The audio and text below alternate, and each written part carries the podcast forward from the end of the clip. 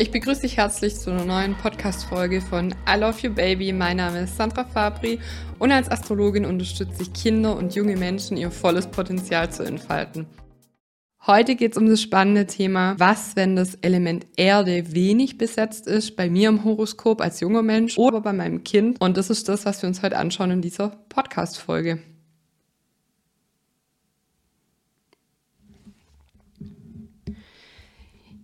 Es gibt in der Astrologie eben vier Elemente, das sind Feuer, Erde, Luft und Wasser. Und was heißt das denn jetzt für das Horoskop des Kindes. Elemente sagen uns eben aus, was für eine Grundstruktur, was für ein Temperament wir als Menschen haben. Darüber bekommen wir schon super viele Aussagen. Du kannst dir auch gerne die anderen Videos angucken, die ich dazu aufgenommen habe. Das ist unglaublich wichtig zu wissen, was habe ich denn für ein Kind, welches Element herrscht vor. Wenn Element Erde wenig vorherrscht, dann haben wir es mit kleinen Chaoten oftmals zu tun. Dann fehlt die Erdung, wie das schon sagt, die Erde, Mutter Natur, die Erde, das fehlt einfach ein Stück weit. Diese Kinder müssen einen gewissen Realitätssinn im Laufe ihres Lebens entwickeln. Das ist, geht jetzt nicht von heute auf morgen. Es gibt Möglichkeiten, wie du das unterstützen kannst. Der Umgang mit Materie, den können die Kinder eben genau mit dieser lernen. Etwas zu begreifen. Bohnen, Sandeln, Teig, Dreck, Matsch. Hier gibt es zwei Ausprägungen und zwei Möglichkeiten. Entweder genau diese Themen, Dreck, Sand, Matsch, haben eine große Anziehungskraft, wenn das Element gar nicht besetzt ist. Oder aber es gibt einen übertriebenen Sauberkeitssinn. Das sind so die zwei Ausprägungen, die es da geben kann. Jetzt ist natürlich die Frage, okay, was kann ich denn tun im Alltag? Wie kann ich mein Kind unterstützen mit wenig Erde? Die Lernaufgabe dieser Kinder ist, etwas in die Realität bringen zu lernen. Meistens haben die Kinder dann zum Beispiel viel Luft oder viel Feuer. Dann sind so erdnahe Tätigkeiten, also Dinge auch zu Ende zu bringen, eher unattraktiv, weil es halt schnell langweilig wird. Da kannst du dein Kind heranführen, indem es lernt, erstens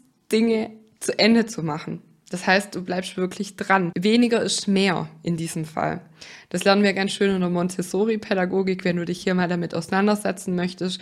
Da gibt es ein wundervolles Buch, das nennt sich Montessori für Eltern, weil es dann auch alltägliche Dinge sind. Das ist manchmal auch so ein Problem tatsächlich. Wenn viel Luft zum Beispiel vorhanden ist, dann ist man mit dem Kopf ständig woanders. Wenn viel Feuer vorhanden ist, dann kann es sein, dass die Kinder sehr impulsiv sind und wie unter Strom tatsächlich. Und wenn viel Wasser vorhanden ist, ja gut, dann möchten sie sich nicht einlassen, oftmals, weil sie sehr sensibel sind. Und alles, was dann so in der Realität stattfindet, ist, macht auch ein Stück weit Angst. Die ziehen sich gerne in sich selber zurück. Das heißt, wenn Element Erde wenig besetzt ist, dann ist mein zweiter Tipp für dich, auch raus in die Natur zu gehen. Sich das Element wirklich dazu holen. Und das können wir am besten in der Natur. Auch zum Beispiel ein Waldkindergarten wäre wundervoll für diese Kinder oder Waldbaden. Wenn du das noch nie gehört hast, google das. Das gibt's bestimmt auch in deiner Umgebung, weil man hier dann Slowdown macht. Das heißt, man kommt hier wirklich runter und man schaut sich die Dinge behutsam an, Stück für Stück.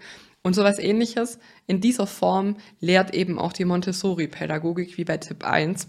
Das heißt, die Dinge langsam zu tun. Erde ist langsam, die Dinge wachsen langsam. Du kannst in der Natur auch ein Beet zum Beispiel bauen. Also dieser Prozess von, ich pflanze was ein, ich kümmere mich drum. Und der ganze Prozess des Wachsens, aber auch des Sterbens, das ist total hilfreich, weil wir dann die Elemente Sand, Ton, Erde, die haben wir mit drin. Also ein Tontopf, ein Tonkrug, ein Blumenbeet, Erden, Treckeln, Sandeln.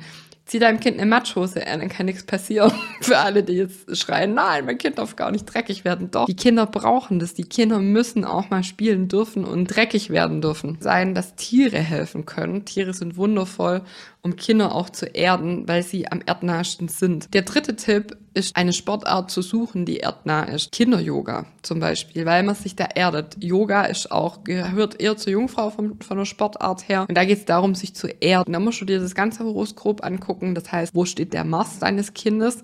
damit es nicht in die komplett falsche Richtung geht. Draußen aufhalten, Lager bauen, diese Themen sind total wichtig für die Kinder, um sich zu erden. Ich habe dir unten einen Link eingeblendet, da kannst du ausrechnen, wie ist die Elementenverteilung deines Kindes, also hat es viel Erde, viel Feuer, viel Luft oder viel Wasser, was ist auch am wenigsten besetzt. Allerdings, kleiner Hinweis, es stimmt nicht ganz. Ich habe es auch selber getestet. Wenn du es wirklich hundertprozentig richtig wissen willst, dann empfehle ich dir meinen Basiskurs. Den habe ich dir auch unten verlinkt. Und da machen wir Schritt für Schritt, wie du ein Horoskop lesen kannst und wie du dein Kind am besten unterstützen kannst, indem ja, was er sich ausgesucht hat, was sein Lebensthema ist und wer es wirklich sein möchte. Das war's von mir. Schreib mir auch super gerne bei Instagram at sandra.fabri oder aber in die Kommentare. Ich lese die immer super gern. Ich beantworte die auch immer schnell. Ich wünsche dir jetzt ganz viel Spaß bei allem, was du tust. Deine Sandra Fabri.